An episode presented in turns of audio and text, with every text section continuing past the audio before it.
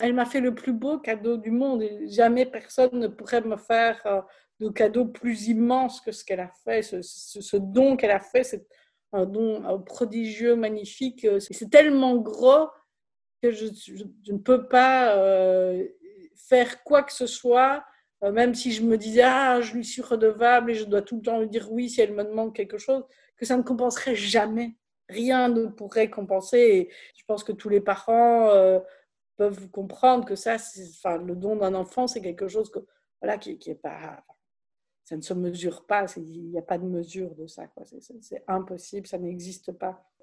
J'ai 40 ans. Euh, il y a quelques années, j'ai découvert que j'étais ménopausée et donc euh, je ne pourrais pas avoir d'enfant naturellement. Je suis célibataire et je souhaitais euh, tout de même avoir un enfant. Donc après avoir essayé de faire mon deuil pendant deux ans, je me suis lancée dans un parcours de PMA double don.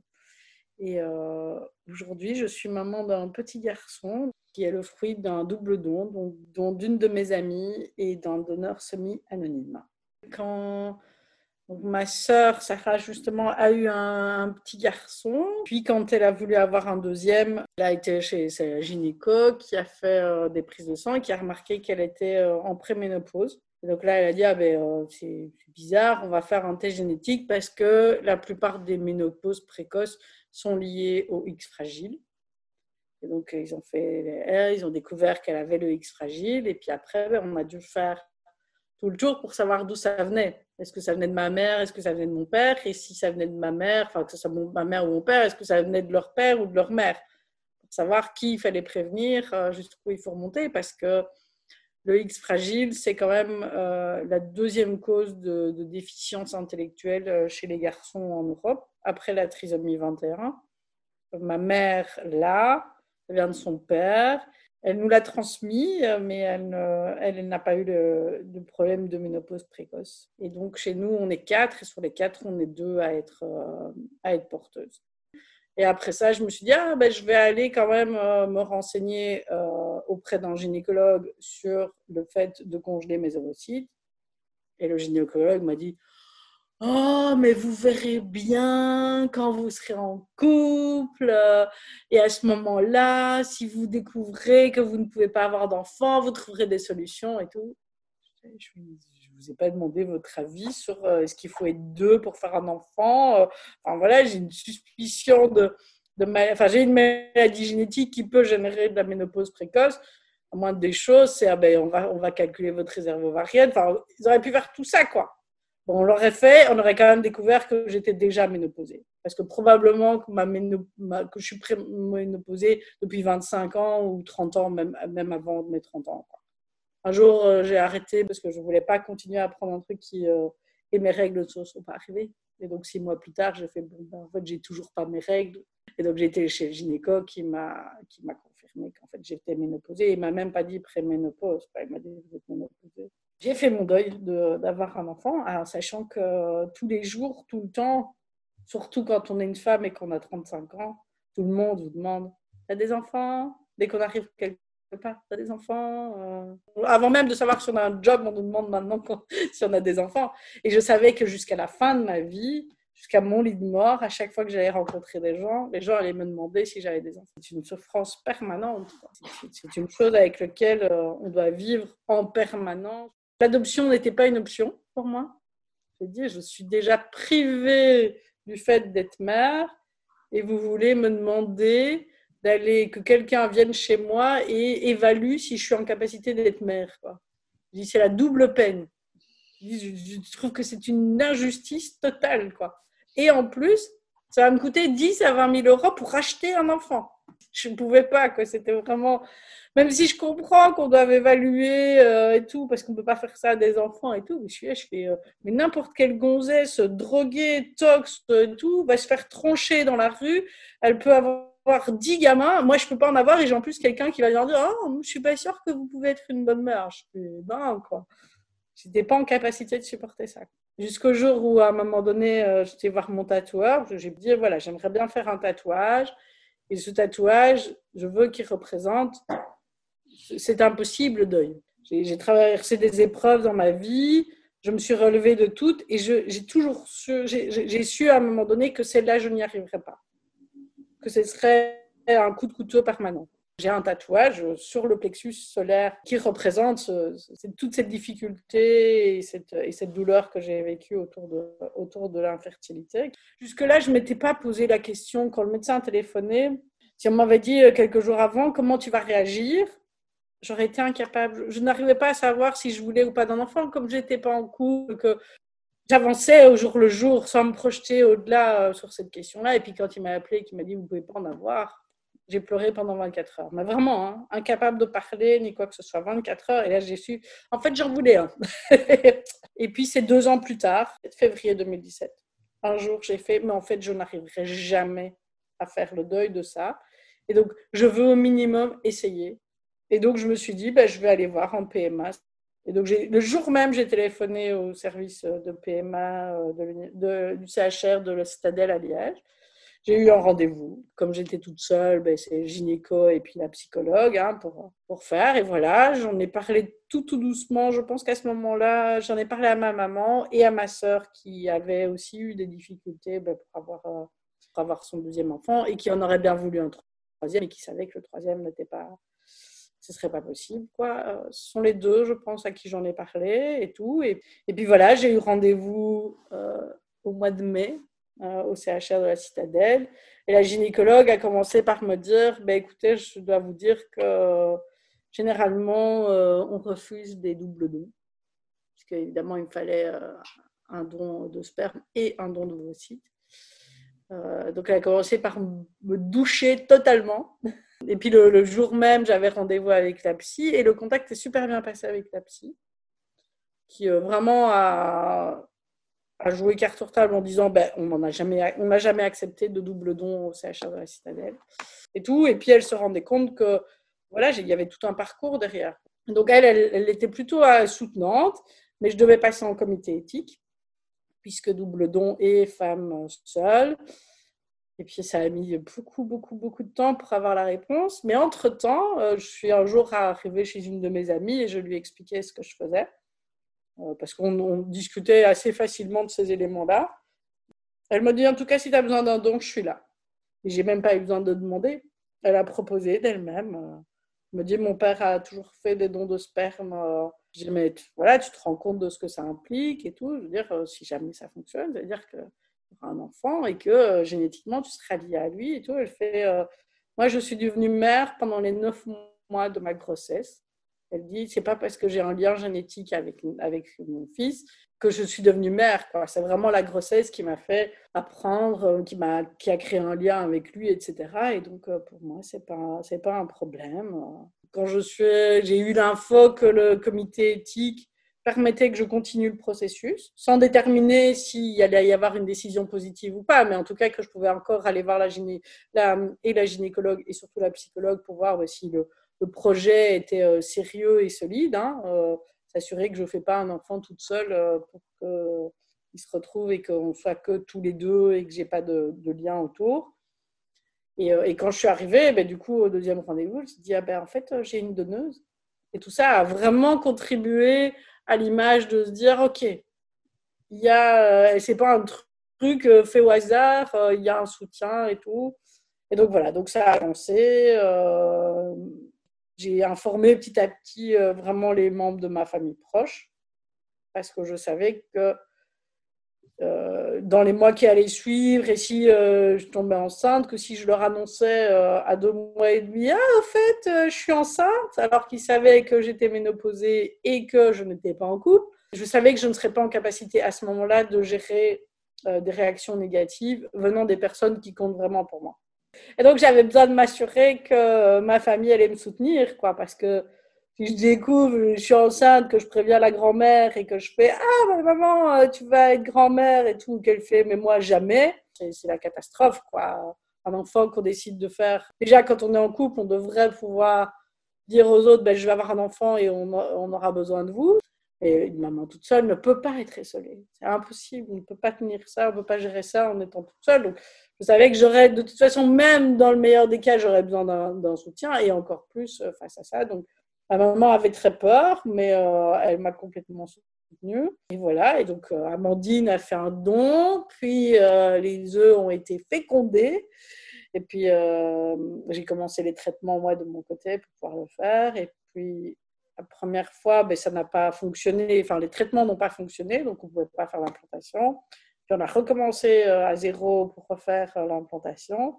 Comme je suis ménopausée, ben, évidemment, fallait stimuler mon corps de manière un peu différente. Hein, donc, moi qui ai toujours détesté d'aller chez le gynéco, là, on y va et tous les trois jours, on va faire une échographie et, euh, on vous enfonce ça et on se rend compte qu'en fait, euh, tous les matins, à 8 heures, au service d'infertilité, euh, enfin la clinique de fertilité du CHR, il y a 20 personnes tous les matins. Le truc qui fait vraiment, on se dit, mais en fait, il y a tant de gens qui ont des problèmes de fertilité, c'est incroyable. On discute parce que voilà, il y a des gens, on les croise, on va les croiser pendant 15 jours, puis on les voit plus, ça a peut-être marché, vous, ça n'a pas marché, tout. C'est un truc très, très bizarre parce que, en plus, c'est un truc, on est un côté ou de l'autre. Le jour où ça fonctionne, on n'est plus du même côté. D'une certaine manière, je sais ce qu'ils sont en train de ressentir, mais en même temps, maintenant, ben, voilà, je, suis de l'autre côté. Quoi. Je, suis, je suis du côté de ceux qui ont eu la chance. Quoi. Ça a été un, comme j'ai dit, un combat de 5 ans. Euh, entre le moment où on m'a dit que je ne pouvais pas en avoir et le moment où il est arrivé. Voilà, un long combat que j'ai porté sur euh, mes épaules toute seule, hein, euh, parce qu'en plus, ben, je ne pouvais pas m'accrocher à quelqu'un d'autre pour vivre ça à deux. Donc, le deuxième, ça a marché. Et donc, j'ai eu un petit garçon au mois de février l'année dernière. J'ai choisi un donneur semi-anonyme, c'est-à-dire quand mon enfant aura 18 ans, il pourra euh, aller chercher des informations, même écrire au donneur, sans garantie que lui, répondra, mais au minimum, il aura des informations. Parce que je trouvais qu'en étant en double don, c'était important qu'il ait un maximum d'informations sur, euh, voilà, sur, d'où il vient, etc., s'il le souhaite. Alors, je sais qu'en Belgique, on recourt beaucoup euh, aux, banques de sperme danoises. Les, premiers mois de, vie utero, euh, ma famille l'avait surnommé Ikea, en se disant que c'était probablement un grand Suédois, enfin un grand blond, et donc voilà, c'était de manière un peu drôle. J'aurais bien aimé leur donner des petits noms comme ça, et donc euh, connaître la donneuse, en l'occurrence, en tout cas pour le moment, c'est une vraie chance. Elle, est un soutien permanent et euh, elle est venue avec moi le jour de, la naissance. C'est elle qui m'a accompagnée donc c'était une césarienne parce que mon fils était en siège. Elle euh, l'a tenu dans ses bras. On a une photo magnifique de nous trois euh, à la maternité. Toutes les personnes dans la salle savaient très bien qui elle était et, ce qu'elle avait fait. Et, je sais que pour elle, elle a vécu le deuxième plus beau moment de sa vie ce jour-là en, assistant à la naissance de mon fils. Je pense qu'elle a une forme de lien d'attachement, mais pas du tout d'appropriation. Euh, c'est quelque chose qui la rend vraiment heureuse et Ils s'entendent bien. On est parti euh, quelques jours en vacances euh, entre Noël et Nouvel An avec elle et avec son fils à elle. Donc, et c'était génial, quoi, de les voir ensemble. C'était super. J'ai une photo où ils sont tous les trois, elle, son fils et mon fils où ils sont tous les trois et, c'est magnifique. Par contre, et ça, euh, c'est important d'en tenir compte, sa maman à elle le vit très très mal. Vraiment très très très très mal. Elle a l'impression qu'elle a été privée de son, qu'elle est privée de son petit-fils. Voilà. Et donc elle refuse, elle ne veut pas voir de photos, elle ne veut rien avoir. Alors que je, je l'ai dit et, je l'ai répété, euh, s'ils veulent, euh, si sa famille, elle, veut le rencontrer, euh, mon fils ne me sera jamais en... aura toujours besoin de plus d'amour. On a toujours besoin d'amour. On a toujours besoin de gens qui vont vous aimer. et donc, si ils veulent le rencontrer, savoir qui il est et, qu'ils sentent qu'il y a une forme de lien avec lui, moi, j'ai pas de souci du moment que tout le monde est bien clair que mon fils a une seule maman et c'est moi. Je l'ai porté pendant neuf mois. il a été dans mon ventre pendant neuf mois. Euh, je l'ai nourri. Je suis là tous les jours. Euh, à chaque fois qu'il se réveille, euh, je m'occupe de lui et sa maman, c'est moi. Je ne sais pas, je ne peux pas dire avec certitude que la donneuse n'a pas une forme de pincement au cœur et tout, mais elle m'a fait un cadeau qui est tellement gigantesque, qui est tellement énorme, et on a réussi toutes les deux à bloquer cet aspect-là. Et donc j'agis avec elle, je, crois, de la même manière qu'avant, et je crois qu'elle agit avec moi. Mais ça nous a rapprochés, évidemment. Inévitablement, ça, ça crée entre nous un lien extrêmement fort, quelque chose, et entre elle et mon fils, un lien extrêmement fort. Et je serai toujours honnête avec mon fils de lui dire, génétiquement, c'est la personne qui t'a permis, mais tout le reste, c'est moi. Pour moi, c'est magnifique. Je sais que certaines personnes se diraient, oui, mais c'est quand même bizarre. Surtout quand j'explique, je dis, mais dans le fond, je suis la mère porteuse de mon propre fils. Parce que voilà, j'ai porté un enfant qui génétiquement n'a pas de lien. Mon entourage proche est au courant, euh, ma famille proche, euh, mes amis proches, toutes les personnes ben, voilà, qui, me suivent et qui sont vraiment proches de moi, ben, eux sont au courant. Et si euh, voilà, à la crèche, j'avais juste informé le, la, la, responsable de la crèche et j'avais rien dit aux puéricultrices, et puis ben, voilà, à un moment donné, euh, la puéricultrice référente a fait des remarques, enfin faisait des remarques sur ah ben oui, euh, ah, il vous ressemble. Et à un moment donné, ben, je lui ai dit, je lui ai dit, ben, écoutez, euh, parce que je ne cherche pas à le cacher, c'est vraiment pas ça, c'est je veux être sûre qu'on ne le regarde pas euh, mon fils de manière euh, bizarre ou avec pitié ou avec, euh, en disant, c'est une espèce de, justement, de bébé éprouvette. Et donc, c'est pour ça que je ne vais pas tout dire, mais honnêtement, c'est plus par, par crainte pour moi, quoi. Suis toujours dit, je vais, euh, je vais attendre de voir le genre de personnalité qu'il a, parce que parce qu'un enfant n'est pas l'autre, un enfant ne, ne, gère pas et les secrets et le poids de, la différence de la même manière. Il y en a qui ont besoin d'être dans une certaine forme de normalité, il y en a d'autres euh, moins, etc. Euh, mais pour moi, c'est plus on en fait un tabou et plus, plus c'est difficile à gérer. Je me trompe peut-être totalement, hein, j'en sais rien. Euh, il s'avère que tout le monde ne peut pas faire les choses de manière normale. Et donc, euh, voilà, il y a eu un énorme euh, coup de main de la science euh, et, de la donneuse et d'un donneur qui ont accepté de faire un cadeau magnifique à ta maman. Et voilà, mon idée est celle-là. C'est sûr que c'est des questions extrêmement difficiles de se dire, euh, je l'emmène dans cette vie. Alors déjà que la société et le monde tel qu'il est euh, pose question, hein, et, euh, et, il va pas avoir de père. Donc, de toute façon, quoi qu'il serait passé, il n'y a pas de père. Hein, euh. et là, en plus, génétiquement, ben, c'est un, peu, un peu encore différent. Donc oui, il y a une forme de est-ce que je veux lui faire porter ça? C'est des questions qui sont arrivées tout le temps et qu'encore maintenant, je me pose. De me dire, euh, qu'est-ce que je lui fais porter sur les épaules? Il n'a pas choisi que je veuille absolument un enfant. Il n'a pas choisi et il est possible, il est même probable qu'un jour, euh, ils me disent des choses horribles par rapport à ça. Si on en faisait beaucoup moins un tabou et que on, on montrait qu'on est des parents tout aussi bons, tout aussi parents, euh, même si on n'a pas de lien génétique, je pense qu'on aiderait aussi énormément de personnes qui ont des problèmes d'infertilité. L'infertilité est un tabou total. C'est encore pire que la mort. Franchement, je n'ai jamais vu de tabou aussi grand que celui-là. Et les parents qui l'ont vécu, qui savent à quel point c'est une des choses les plus merveilleuses du monde, ne savent pas gérer le fait que quelqu'un en soit privé par non-choix. C'est comme si on leur disait à ce moment-là, je vais te retirer tes enfants. Ils savent à quel point c'est une douleur énorme. Et donc, ils ne savent pas quoi dire. Si vous en avez la possibilité, faites des dons. Les dons, c'est magnifique. Vous, vous apportez quelque chose qui est au-delà de tout. Mais vraiment, au-delà de tout. Que ce soit un don de sperme, un don de vos sites. Si à un moment donné, vous dites, je veux faire quelque chose pour, euh, pour mon prochain, c'est un cadeau euh, gigantesque, merveilleux, et, euh, et, on devrait valoriser ce travail-là et, et, soutenir les femmes qui, choisissent de le faire. Et les gynécologues devraient en, pouvoir en parler naturellement aux femmes et aux hommes. On devrait pouvoir, les médecins de famille devraient pouvoir le dire parce que c'est magnifique et on devrait le mettre en avant.